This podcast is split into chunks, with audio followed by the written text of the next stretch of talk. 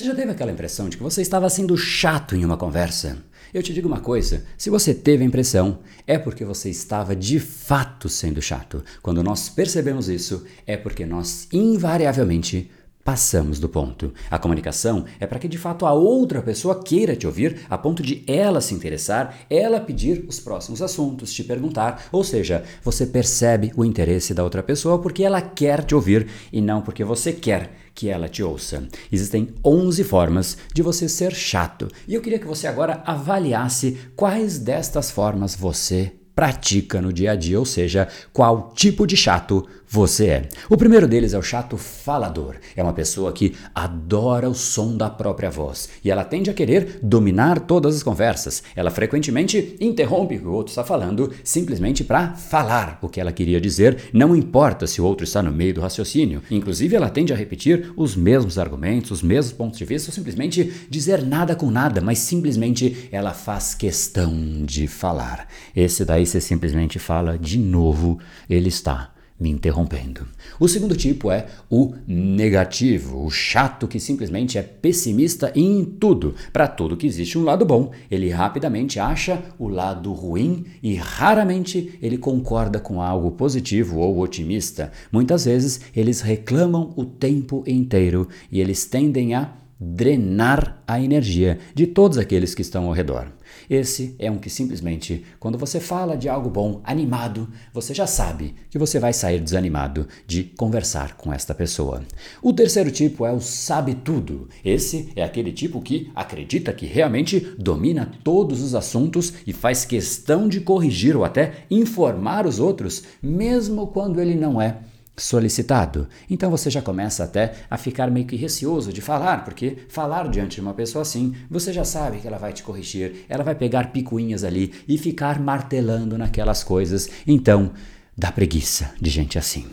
O quarto tipo é o autocentrado. Ele sempre fala sobre si mesmo, os seus problemas, as suas conquistas, sem mostrar nenhum interesse real pelos outros. Imagine só, você está contando o seu problema, o chato autocentrado, ele vai falar: "Não, mas você não sabe o que aconteceu comigo". Aí você fala: "Peraí, mas eu estou passando por um problema. Queria só ter a chance de contar". O quinto é o chato dramático. Tudo é uma grande produção para esta pessoa. Ele sempre tende a exagerar nas histórias ou parecer estar no meio de um drama pessoal. Tudo é megalomaníaco, afinal, aquilo é algo gigantesco para aquela pessoa.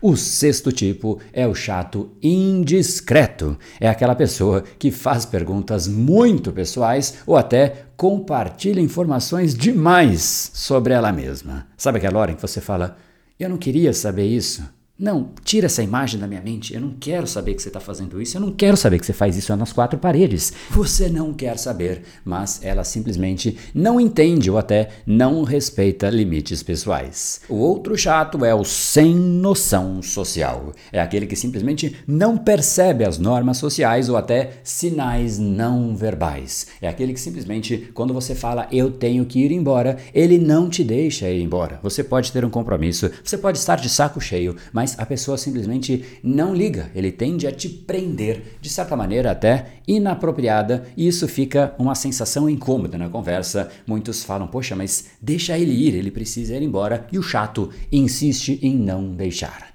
Chato, não é? O outro é o conselheiro não solicitado. Você nunca perguntou absolutamente nada para aquela pessoa, mas ela sempre tem um conselho ou uma solução para te oferecer. E em geral, são conselhos que não têm nada a ver com o que você quer para sua própria vida, mas não importa. Há um conselho, logo eu darei esse conselho e eu ainda vou ficar meio chateado se você não fizer o conselho que eu te dei. Chato também, não é? E existe outro, o chato competidor. Simplesmente qualquer coisa que você tenha feito, essa pessoa já fez melhor ou pior. Ela faz questão de comparar insistentemente, ela faz toda a conversa virar uma grande competição em quem já fez mais ou quem já fez menos. E essa competição simplesmente vira a conversa, o centro da conversa, para que de repente um saia no pódio, mas como todo mundo já desiste, fala, cara, esse cara é chato demais, ele já faz isso porque ele sabe que ele vai ficar no pódio, afinal, ninguém quer ganhar dele. Então, por ninguém competir com ele, ele ser chato demais nisso, ele ganha todas. E aí, o que, que ele faz? Ele fala: Eu vou fazer de novo, porque eu ganho nesse esporte.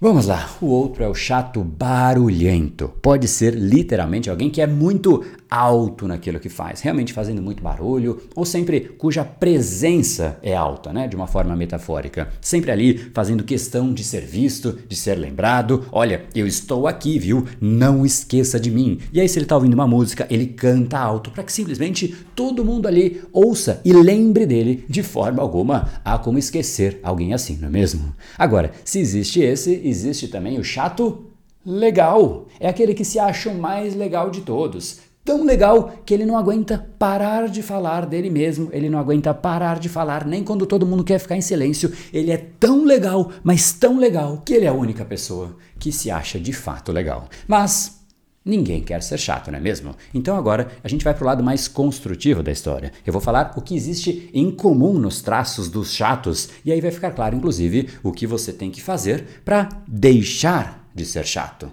Aí sim fica muito mais interessante a conversa, não é? Então, o primeiro ponto, a primeira característica de quase todos os chatos é ele é centrado no eu. Então, ao invés de dar ênfase excessiva em você mesmo, nas suas próprias necessidades, nos seus próprios desejos, nas suas conquistas, nas suas opiniões ou nos seus sentimentos em detrimento de todos os outros, Pergunte, queira saber como os outros estão, seja realmente interessado, ouça mais do que fale. Isso efetivamente vai te fazer baixar um dos componentes, um dos critérios que te torna chato.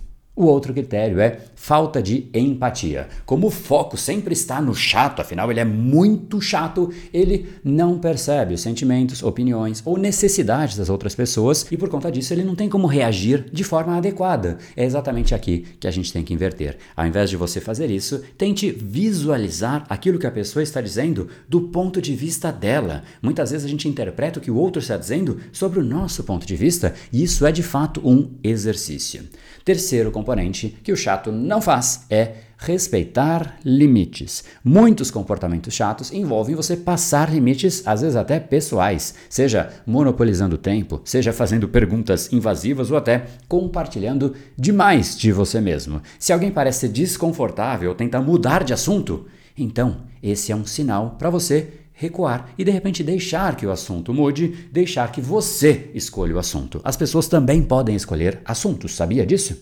E aí a gente vai para o outro ponto, que é exatamente onde tem uma relação direta com este quadro chamado André Responde, para eu trazer respostas ligadas ao método neuropersuasão, que torna a sua comunicação muito mais impactante, muito mais fluida e muito mais alinhada à forma pela qual o cérebro da outra pessoa funciona. Quando você se comunica para o seu cérebro, você tende a ser chato. Quando você entende como o cérebro de uma outra pessoa funciona, você tende a fluir muito mais da sua comunicação, porque aí a pessoa, ela que deseja te ouvir, porque você gerou este desejo nela. É exatamente aí que a neuropersuasão atua, e este é o quinto ponto. Comunicação ineficaz. O chato, ele tem uma comunicação ineficaz, seja porque ele fala demais, seja porque ele não ouve, seja porque ele dá conselhos não solicitados, seja porque ele é excessivamente pessimista mas o fato é, a comunicação ineficaz é um elemento comum no chato. E é interessante que o chato, em geral, tem uma grande necessidade de validação externa. Em muitos casos, o fato de você ser chato, ou esse comportamento chato, ele surge de uma necessidade de você ser reconhecido, ouvido, validado, levando a pessoa a que ela realmente queira agir de uma forma exagerada ou até inapropriada